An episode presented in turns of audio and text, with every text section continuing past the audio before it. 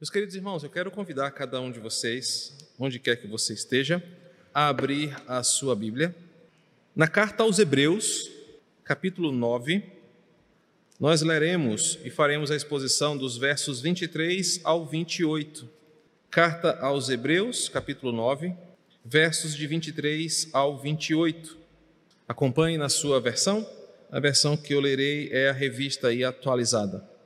Era necessário, portanto, que as figuras das coisas que se acham nos céus se purificassem com tais sacrifícios, mas as próprias coisas celestiais com sacrifícios a eles superiores. Porque Cristo não entrou em santuário feito por mãos, figura do verdadeiro, porém no mesmo céu, para comparecer agora por nós diante de Deus nem ainda para se oferecer a si mesmo muitas vezes, como o sumo sacerdote cada ano entra no Santo dos Santos com um sangue alheio. Ora, nesse caso seria necessário que ele tivesse sofrido muitas vezes desde a fundação do mundo. Agora, porém, ao se cumprirem os tempos, se manifestou uma vez por todas para aniquilar pelo sacrifício de si mesmo o pecado. E assim como o homem está ordenado morrerem ah, uma vez só, vindo depois disto o juízo, assim também Cristo, tendo se oferecido uma vez para sempre para tirar os pecados de muitos, aparecerá segunda vez, sem pecado, aos que aguardam para a salvação. Hoje eu quero falar sobre o fruto glorioso da ressurreição de Cristo. Talvez esse seja o melhor tema que eu encontrei para essa pregação. O fruto glorioso da ressurreição de Cristo. Mas eu quero começar é, provocando um pouco a sua imaginação, falando um pouquinho sobre histórias. Toda boa história deve ter alguns elementos essenciais, exageradamente interessantes para que ela emplaque como uma história digna de um Oscar, digna de um prêmio, uma história que de fato chame a atenção do público em geral. Pensa aí comigo naquele filme que você assistiu e que prendeu a sua atenção e que até hoje você lembra com entusiasmo de cada cena, do roteiro, dos atores.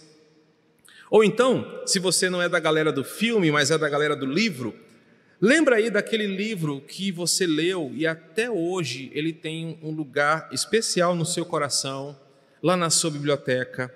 Um livro que você se identificou com o personagem, um livro que você ficou curioso para saber o que tinha na próxima página daquele desejo ambíguo de terminar a leitura e não querer que ela acabasse. De verdade, uma boa história nos cativa, nos prende. Isso porque nós fomos criados com esse desejo de estarmos ligados ao que vai acontecer a seguir. Foi o próprio Deus que nos criou, ah, nos fazendo desejar o desfecho das coisas, pensar em como as coisas serão.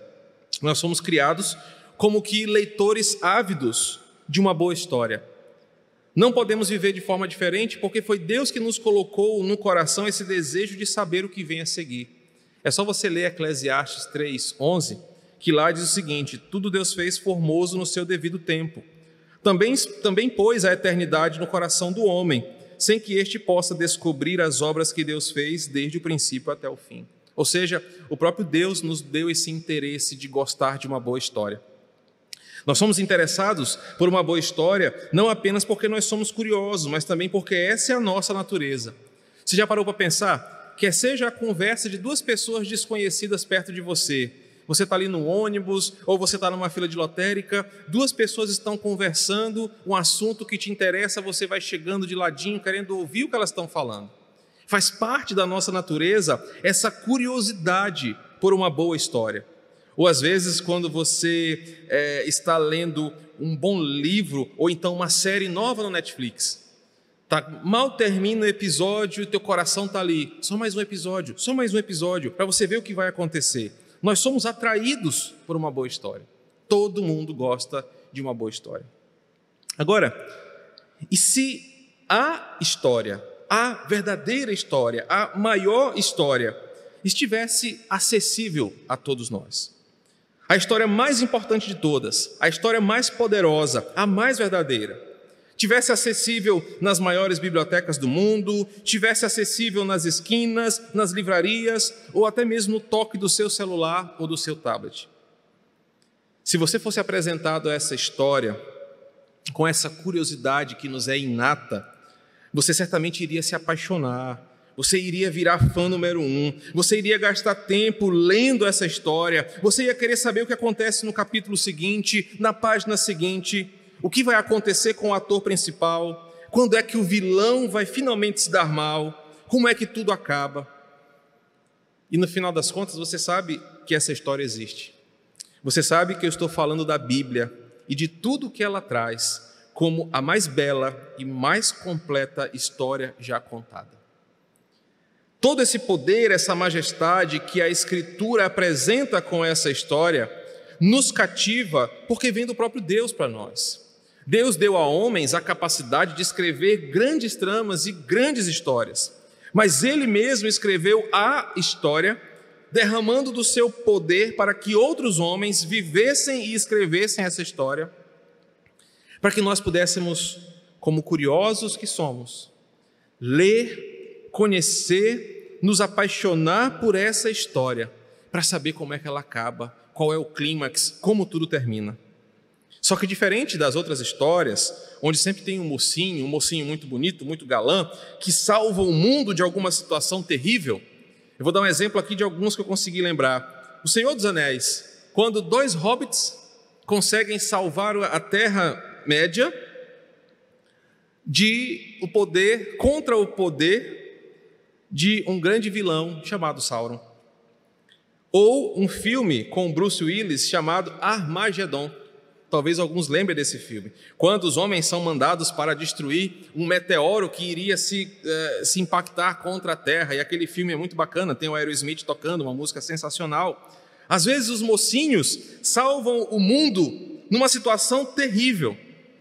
Só que diferente desses filmes, a salvação que a Bíblia apresenta é uma salvação eterna, soberana, única. Porque nos outros filmes, ah, e como é que eu podia deixar de falar dos Vingadores? Quando o Homem de Ferro finalmente consegue derrotar o Thanos com aquela frase emblemática: Eu sou o Homem de Ferro e todo o mal vai embora num simples estalar de dedos. A diferença da história da Bíblia é que nesses outros contos eles salvam a terra temporariamente. O mocinho dessas histórias salva a terra, mas a terra continua sofrendo e correndo perigo posterior. Só que a história que a Bíblia conta é de uma salvação tão completa que jamais vai colocar em risco quem por ela for beneficiado. Isso faz da Bíblia a melhor história que você e eu poderíamos desejar conhecer. E hoje, domingo de Páscoa, o domingo escolhido pelo Pai para o clímax da sua história, o dia que Deus que escreveu a história escolheu, nesse dia, nesse momento, será o ápice da minha história. O dia em que Cristo irá ressuscitar. Essa que é uma das datas mais comemorativas que nós temos no calendário cristão. Você e eu somos convidados a entender um pouco dessa história. Não apenas entender, mas se apaixonar e perceber a grandeza dessa história que nos é narrada desde a fundação do mundo e vai um dia se completar na consumação dos séculos. O trecho que eu acabei de ler com vocês, de Hebreus, apresenta que todas as coisas que o autor fala até aqui proporcionavam uma certa luz para o que estava para acontecer. Elas apontavam para esse momento máximo da história, apontavam para esse momento onde o grande mocinho, o grande galã da nossa história, o Salvador do mundo, faria aquela atitude que resolveria o problema da humanidade. Algo que não precisasse ser repetido, porque foi tão grandioso que nenhum outro herói poderia fazer de outra forma. Ele já fala um pouco disso no capítulo 9, versos de 12 a 14. Esse algo, esse fato, o que foi feito para que o mundo fosse salvo de uma vez por todas, com uma boa história que nos é contada, é personificado na pessoa de Jesus, o sacrifício perfeito, ele chama Jesus de verdadeiro sumo sacerdote da nossa confissão. Ele diz que esse nosso herói é a expressão exata do rei do ser de Deus. Ele é o resplendor da sua glória. Ele é o filho maior do que os anjos, o Senhor maior do que Moisés. Na história que está sendo contada aqui, o grande herói que com seu grande feito salva a humanidade é chamado de o Filho de Deus, Jesus, o nosso Senhor. No verso 22 do capítulo 9, o autor da carta realça o grande problema, o grande problema que precisa ser resolvido, ou a trama que Cristo precisa resolver. Assim como um bom filme ou um bom livro, existe sempre um problema que o mocinho precisa resolver.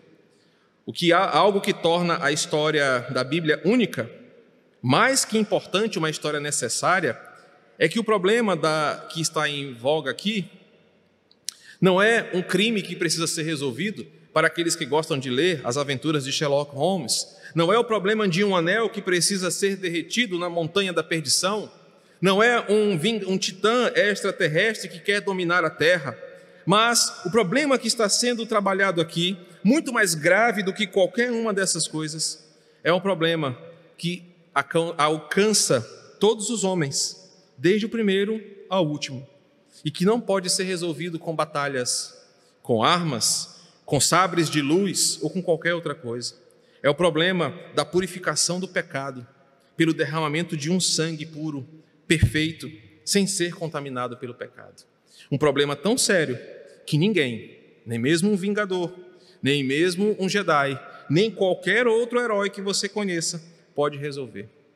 Um certo pensador disse que a única forma de Deus ser pacificado nessa grande trama que nós chamamos da narrativa da redenção é através de um sangue expiatório.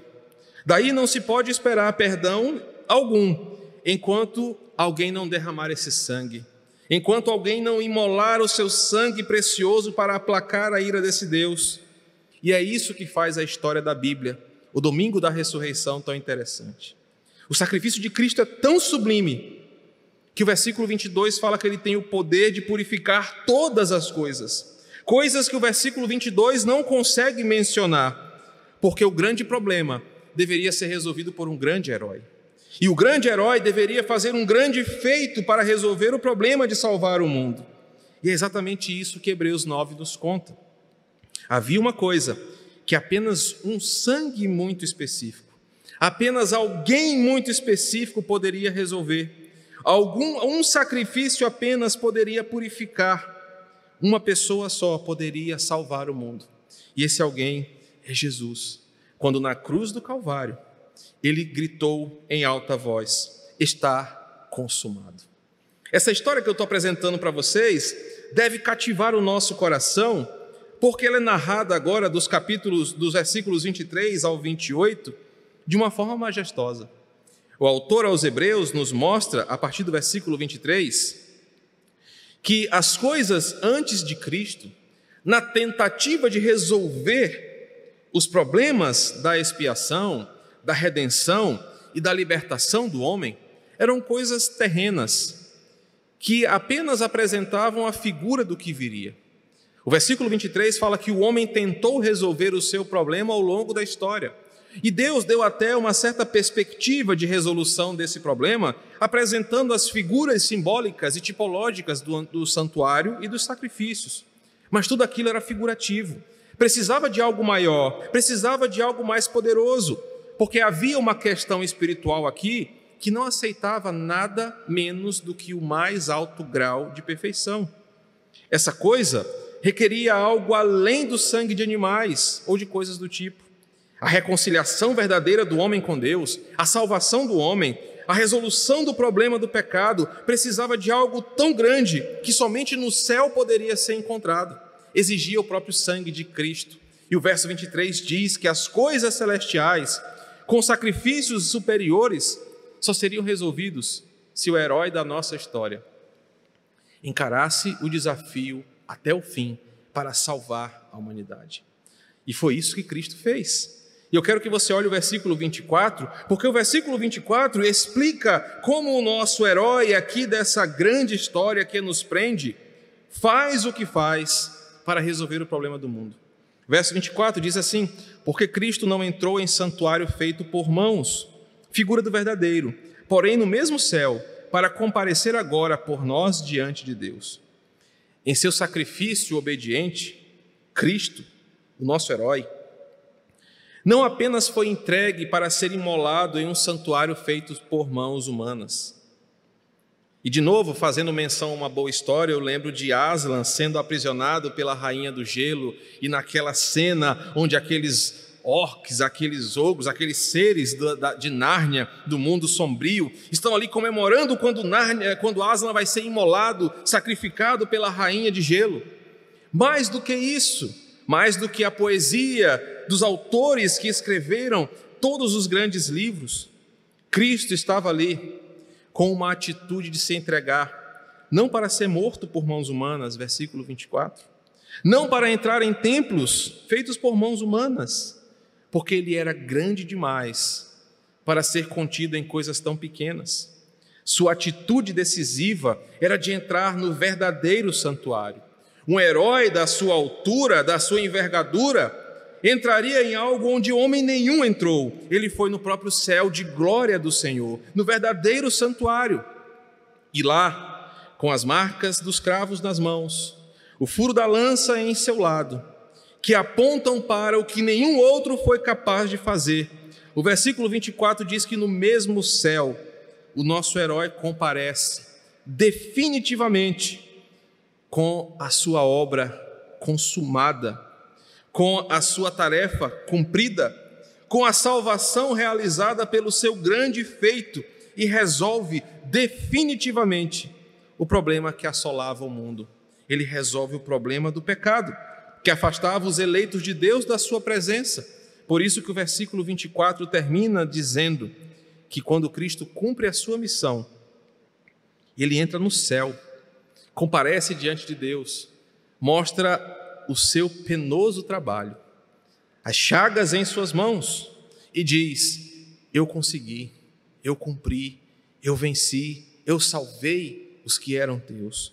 E agora, com esse sacrifício apresentado no céu, não apenas no Santo dos Santos, do antigo tabernáculo, mas no próprio céu, como o versículo 24 diz, Cristo está diante de Deus, como um herói vitorioso, como um advogado poderoso que comparece a uma audiência, esse é o termo usado pelo autor aqui, para dar acesso a todos aqueles que ele libertou, para dar acesso a todos aqueles a quem ele salvou e entregá-los ao Pai, dizendo: Esses que eu salvei estão com a sua dívida paga, com a sua culpa conquistada por mim, para entrarem em tua presença.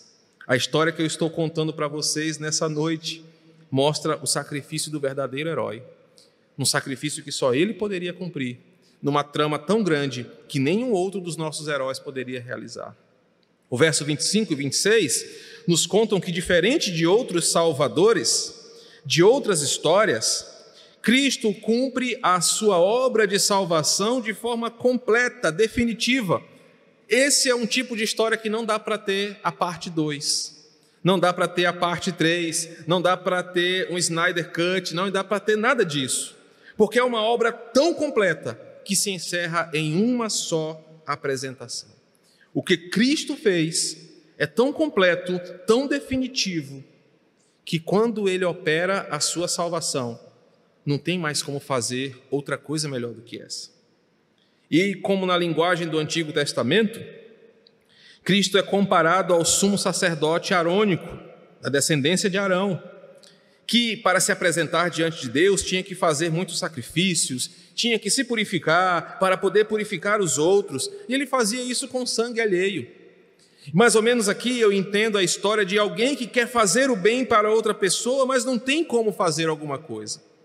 Cristo, ao contrário do sacerdote, versículos 25 e 26, ele, com sua atitude salvífica, com seu próprio e precioso sangue, é infinitamente mais precioso do que qualquer atividade de outro Salvador.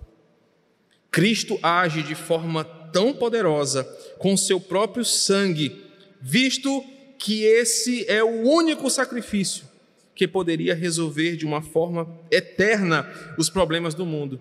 Cristo se entrega, Ele mesmo, não como sacrifício alheio, final do versículo 26, mas pelo seu próprio sangue, para resolver a questão do mundo. Sabe, hoje eu estou fazendo você pensar um pouquinho sobre histórias e sobre a história da Bíblia.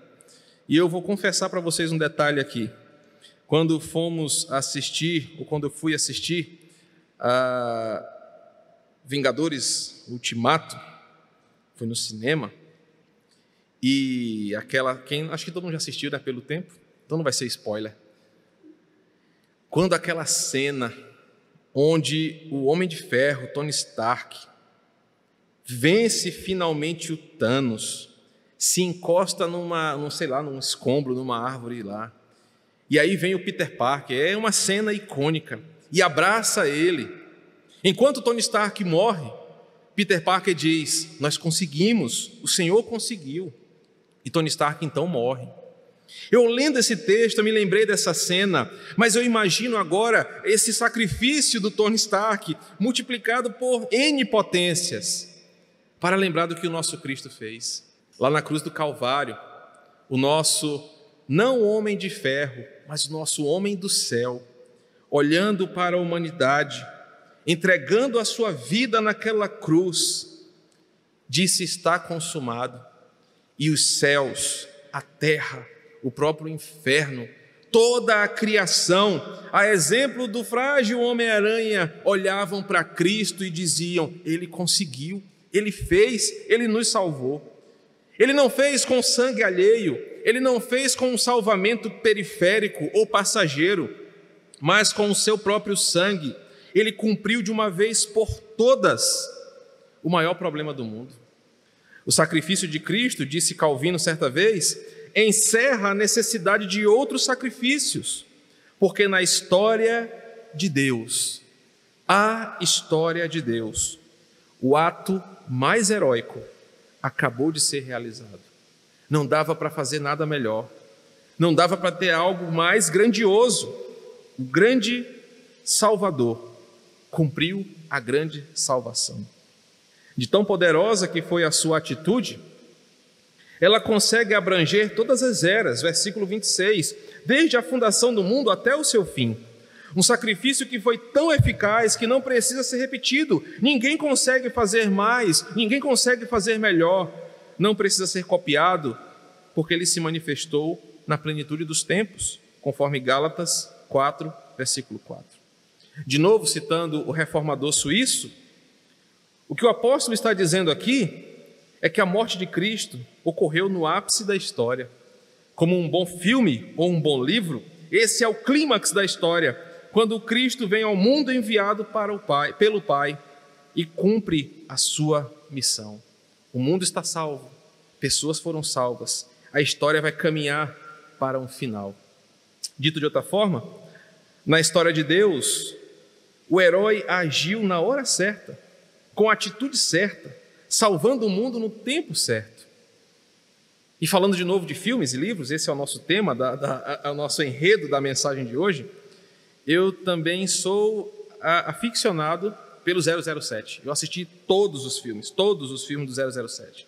Desde o satânico 007 contra o satânico Doutor No, duvido se alguns aqui já assistiram, até o último, o, o, 007. Sempre o James Bond age no minuto final, no segundo final, ou desarmando uma bomba, cortando sempre um fio que ele está em dúvida, ou desativando um satélite, ou um míssil, ou alguma coisa assim. A diferença do nosso herói para o James Bond é que Cristo agiu na hora certa, não foi nem antes, nem depois. Eu sempre penso que na contagem regressiva daqueles relógios que vão acionar uma bomba nuclear, o cara poderia desligar faltando 15 segundos. Mas ele espera para ficar no 1, para ter mais emoção. Cristo não deixou para fazer antes, nem depois. Ele agiu na hora certa salvando o mundo na plenitude dos tempos, salvando o mundo no que Paulo chama no cumprimento dos tempos, porque foi no tempo certo que o nosso Deus, que não se atrasa e nem se adianta, fez todas as coisas. Com esse propósito de mostrar o maior herói, com esse propósito de mostrar a maior história, Cristo agiu com a atitude correta, no tempo certo, na hora certa. Mas é agora que a história vai ficar ainda mais interessante. O herói nos salvou com a sua morte, com o seu sacrifício. Ele nos salvou morrendo em nosso lugar. Ninguém poderia ter feito o que ele fez. Mas aí você se pergunta: por que Jesus teve que morrer?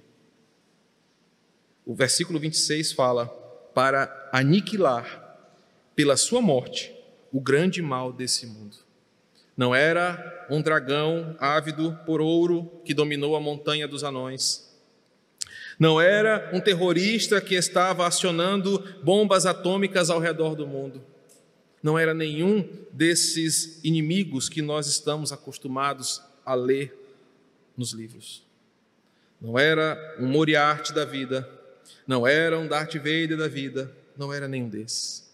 Cristo se entregou para destruir e aniquilar o grande mal desse mundo, o pecado que aprisionava a mim e a você. E o versículo 26 fala que o vilão foi finalmente derrotado, o mundo foi finalmente salvo, o nosso Senhor conseguiu completar a sua missão de um jeito que só Ele poderia conhecer. Meu irmão, você tem que concordar comigo que se essa história acabasse assim, nesse momento, já seria um tanto quanto maravilhosa. Mas como eu te falei, ela é a melhor história, por isso ela se torna ainda mais interessante. O nosso herói, depois do seu sacrifício, de cumprir aquilo que só ele poderia cumprir, o autor da história percebeu que ele merecia um prêmio, uma glória pelos seus feitos. Ele merecia ser honrado pelo que ele fez e que ninguém poderia fazer. Afinal, ele fez o maior ato de todos, ele fez o maior salvamento que o mundo poderia provar. E por isso, os versículos 27 e 28 falam do fruto glorioso deste sacrifício. A história que eu estou apresentando começa a caminhar para um final. E o versículo 27 me explica muito bem como é esse final. Tão certo como o juízo de Deus vem depois da morte, assim o nosso herói virá outra vez. O texto diz que está ordenado aos homens morrerem uma vez, assim como está ordenado, vindo depois disto o juízo, assim também Cristo voltará, aparecerá outra vez. Versículo 28. E o desfecho dessa nossa história é que, por causa do seu sacrifício, da eficácia da sua ação, do poder do seu feito, Cristo agora foi premiado pelo Pai com a ressurreição. E olha que maravilha o que estamos comemorando hoje. Nós estamos comemorando hoje a premiação, a coroação do nosso grande herói que, por causa do seu feito, recebeu a glória que lhe é devida. É por isso que Paulo chama Cristo de o primogênito da criação. É por isso que o autor de Apocalipse chama ele de o princípio da criação. É por isso que Colossenses fala que ele é a primazia, porque ele recebeu, pelo seu sacrifício, um fruto glorioso. Ele recebeu um prêmio. E o versículo 28 fala que, tendo Cristo oferecido-se se oferecido uma vez para sempre, para tirar os pecados de muito, aparecerá uma segunda vez, sem pecado, aos que aguardam para a salvação. É por causa desse sacrifício que ele é digno de receber glória, louvor, ser reconhecido como o grande salvador desse mundo. Ele virá em glória não mais para morrer, ele virá em glória, não mais para sofrer pelos pecados, porque isso ele já fez, mas ele vem para reinar, para reinar e reunir o seu povo em torno de si, para comemorarem juntos o fruto glorioso do seu trabalho. Meus irmãos, é assim que a pequena história que eu estou contando para você nessa noite termina. A história termina com a glória ao nosso grande herói ao mundo inteiro se dobrando diante dele, reconhecendo a sua majestade. É esse final glorioso que a grande história do mundo nos conta. E eu quero que você ouça como alguém já viu esse final. Apocalipse capítulo 5. Vi na mão direita daquele que estava sentado no trono um livro escrito por dentro e por fora, de todo selado com sete selos. Vi também um anjo forte que proclamava em grande voz: Quem é digno de abrir o livro e de lhe desatar os selos? Ora, nem nos céus, nem sobre a terra, nem debaixo da terra, ninguém podia abrir o livro, nem mesmo olhar para ele. E eu chorava muito, porque ninguém foi achado digno de abrir o livro, nem mesmo de olhar para ele. Todavia, um dos anciãos me disse: Não chores. Eis que o leão da tribo de Judá, a raiz de Davi, venceu para abrir o livro e os seus sete selos. Então vi, no meio do trono e dos quatro seres viventes, e entre os anciãos, de pé, um cordeiro, como que tendo sido morto. Ele tinha sete chifres, bem como sete olhos, que são os sete Espíritos de Deus enviados por toda a terra. Veio, pois, e tomou o livro na mão direita, da mão direita daquele que estava sentado no trono.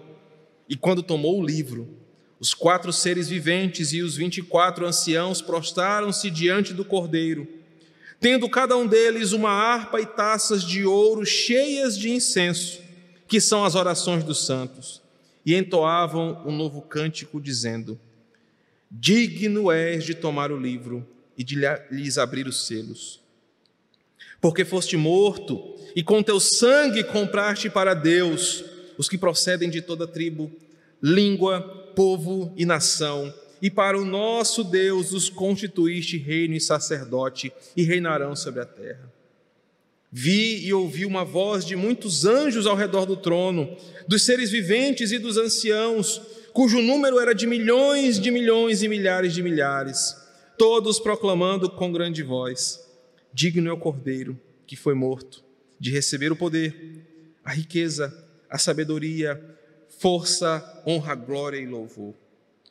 Então ouvi que toda criatura que há no céu e sobre a terra e debaixo da terra e sobre o mar e tudo o que neles há estava dizendo: Ao que está assentado no trono e ao Cordeiro seja o louvor, a honra, a glória e o domínio pelos séculos dos séculos. E os, e os quatro seres viventes respondiam: Amém. Também os anciãos prostraram-se e adoraram. Meus irmãos, que história, que desfecho, que sacrifício, que final glorioso. Meu irmão, isso é o que nós estamos comemorando hoje. É a graça concedida a nós por este sacrifício, por essa trama, por essa salvação, por esse sacrifício. Na Páscoa, nós comemoramos a ressurreição. Não matamos mais o cordeiro porque isso eram as coisas antigas que apenas prefiguravam o que iria acontecer. Nós agora louvamos ao Cordeiro que, como tendo sido morto, ressuscitou e venceu, para receber esta glória que nós acabamos de ouvir. Na ocasião da Páscoa dos judeus ou dos católicos, nós não celebramos mais a saída do Egito, nós celebramos a glória deste Senhor que vai abrir os livros, abrir o livro, desatar os selos, receber toda a glória e todo o louvor. Essa é a maior história. Essa é a história. Ele é o Salvador. Por isso que ele é digno eternamente de nossa adoração. Eu termino apresentando para vocês apenas algumas das bênçãos derramadas sobre nós que essa morte de Cristo e sua ressurreição nos trouxe eu não poderia deixar de destacar o fruto do glorioso trabalho e o fruto glorioso da ressurreição de Cristo no culto onde nós celebramos a ressurreição do nosso Senhor. Eu quero que você pense nisso que eu vou falar agora. E a minha dica é: hoje, no fim do dia, quando você for dormir, chegue no seu quarto, dobre os seus joelhos, feche os seus olhos, ore sinceramente agradecendo pela história que eu acabei de te contar pelo sacrifício que foi feito em nosso favor. Porque pelo sacrifício de Jesus, ele consumou o plano de salvação para o povo de Deus. Só ele poderia fazer isso. Nem Moisés, nem João Batista, nem Elias, nem eu, nem qualquer outra pessoa poderia consumar o plano de salvação. Pelo seu sacrifício, Cristo também venceu a condenação do pecado por nós e para nós e abriu o caminho para que agora nós sejamos recebidos diante do Pai, ressurretos em glória eterna. Ninguém fez isso a não ser Cristo. Em seu sacrifício, Cristo resgatou a nossa dignidade. Agora nós não somos mais filhos de um qualquer, nós somos filhos de Deus, nós somos reis, nós vamos reinar com Ele na glória. E por fim, o sacrifício de Cristo demonstrou um inexplicável amor que não conseguimos mensurar, apenas sentir. A esse Cordeiro que foi morto, mas ressuscitou, ao que está sentado no trono, seja o louvor, a honra, a glória e o domínio pelos séculos dos séculos. Que Deus nos abençoe com a sua palavra.